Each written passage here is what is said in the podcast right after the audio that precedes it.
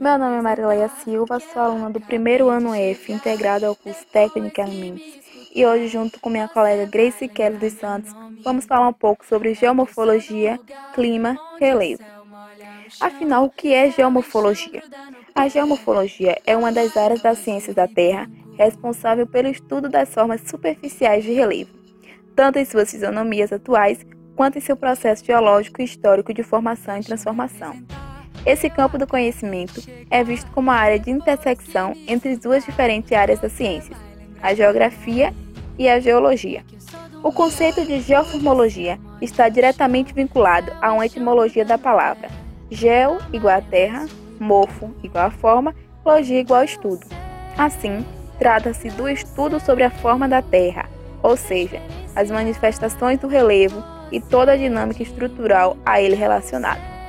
É, portanto, uma importante ferramenta de compreensão da realidade, pois permite um maior e melhor conhecimento sobre a composição natural do nosso planeta.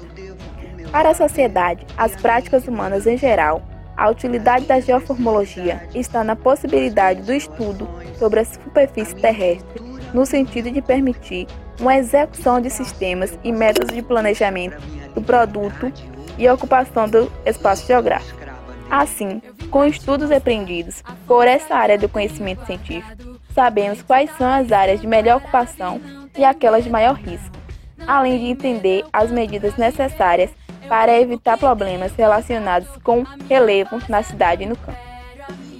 Desse modo, quando observamos ou acompanhamos nos noticiários casos graves de erosões, deslizamento de terra, ocupação de áreas degradadas, entre outros fatores ligados à estrutura da superfície, estamos diante de problemas que poderiam ter sido evitados mediante a aplicação dos conhecimentos geomorfológicos específicos.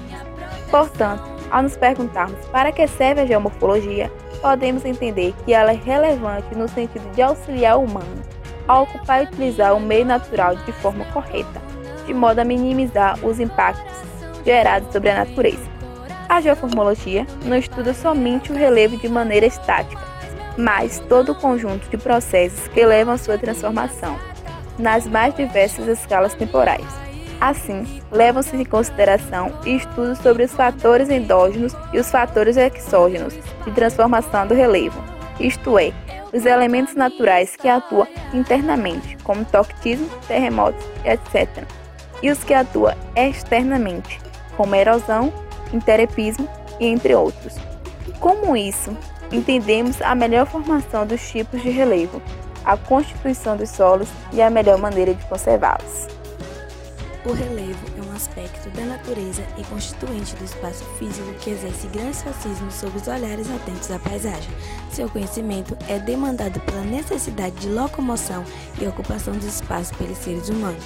O relevo é importante para a formação do clima, prática da agropecuária, distribuição humana e geração de renda por meio de pontos turísticos naturais. Na prática, isso quer dizer que o relevo é um elemento geográfico bastante presente em nossas vidas. Relevo é importante para a sociedade, principalmente no que se refere a lazer e economia. É uma fonte de lazer, pois se não fosse ele, não existiria praias para se passar o verão e nem haveria montanhas para se esquiar ou para de lá saltar. Sua importância também é vista na economia de muitas regiões agrícolas, já que alguns produtos só podem ser cultivados em certos lugares. E como o clima pode influenciar a agricultura e a pecuária em geral? Os principais componentes do clima podem ser assim considerados são intensidade luminosa, temperatura do ar, temperatura do solo, umidade do ar, umidade do solo, precipitação pluviométrica e intensidade dos ventos. Esses componentes, por sua vez, afetam a agricultura de várias maneiras, ajudando a produção, mas também dificultando o bom desempenho. Além disso, a combinação desses fatores climáticos podem intensificar grandemente os efeitos sobre a lavoura. Assim, por exemplo, a combinação de ventos fortes com baixas temperaturas pode trazer sérios danos à vegetação em desenvolvimento. Por sua vez, temperaturas muito elevadas associadas a baixa pluviosidade, ou seja, pouca chuva, podem afetar o florescimento e crescimento de frutos jovens.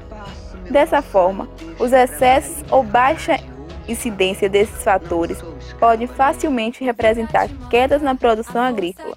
Além disso, a intensidade das perdas é variável para diversas culturas. Isto é, alguns sofrem mais do que as outras sobre determinadas condições. A redução do florescimento por baixa intensidade luminosa, queda de flores e frutos jovens em razão das temperaturas elevadas, paralisação de desenvolvimentos como resultado das baixas temperaturas do solo, munchamento das plantas pela baixa umidade do ar, desenvolvimento de doenças das raízes pelo excesso de umidade no solo, desequilíbrio nas interações entre pragas e seus inimigos naturais, surgimento de doenças da parte aérea das plantas, morte das plantas pelo excesso ou pela falta de chuva, perda de flores e frutos muito jovens, assim como murchamento em razão de ventos muito fortes, e também alterações no zoneamento climático com inviabilidade da produção em determinadas regiões. Todas essas influências afetam drasticamente o resultado da produção agrícola. Situações dessa natureza podem se traduzir em elevados prejuízos para o produtor. Mas vale lembrar que a agropecuária também pode afetar o clima. As atividades agropecuárias podem destinar elevadas concentrações de gases do efeito estufa para a atmosfera. Assim, por meio das queimadas, da presença de grandes poluições de gado bovino e da retirada das florestas, por exemplo, fortes interações negativas são induzidas no ambiente. Esses efeitos podem ser notados na redução do regime de chuvas, na elevação da temperatura do solo, na escassez da água disponível dos córregos e riachos locais, entre outros. Assim, representa uma estrada de duas mãos, na qual a presença da agrícola altera as condições ambientais, enquanto o clima afeta a produção. Por essa razão, é tão importante a preservação dos cepas naturais e de matas ciliares, aquelas que ficam às margens dos córregos, rios, lagos e etc. Assim como a preservação da vegetação no entorno das nascentes. Bom, agora eu vou dar um relato sobre a influência dos elementos do clima, nesse caso a chuva, que uma vez na cidade, aqui, foi muita chuva, bastante chuva, que teve enchentes que, come, que come, começaram a invadir as lojas e os supermercados. Os supermercados chegaram a carregar mercadorias, o povo ficou sem saber o que fazer, a, a invadiram tudo, muitas vezes mancharam coisas nas lojas, devido ter, muito, ter sido muita água, sem, sem nem o, povo saber como conter.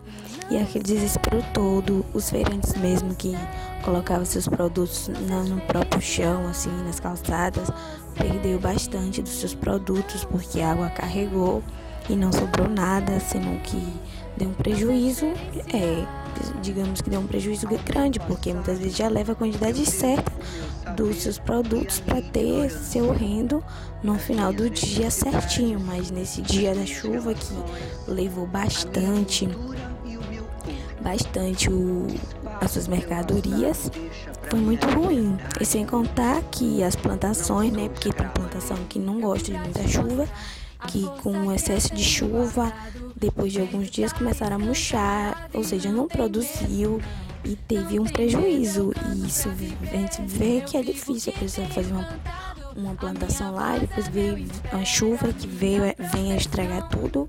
Isso não é bom. Aí os, os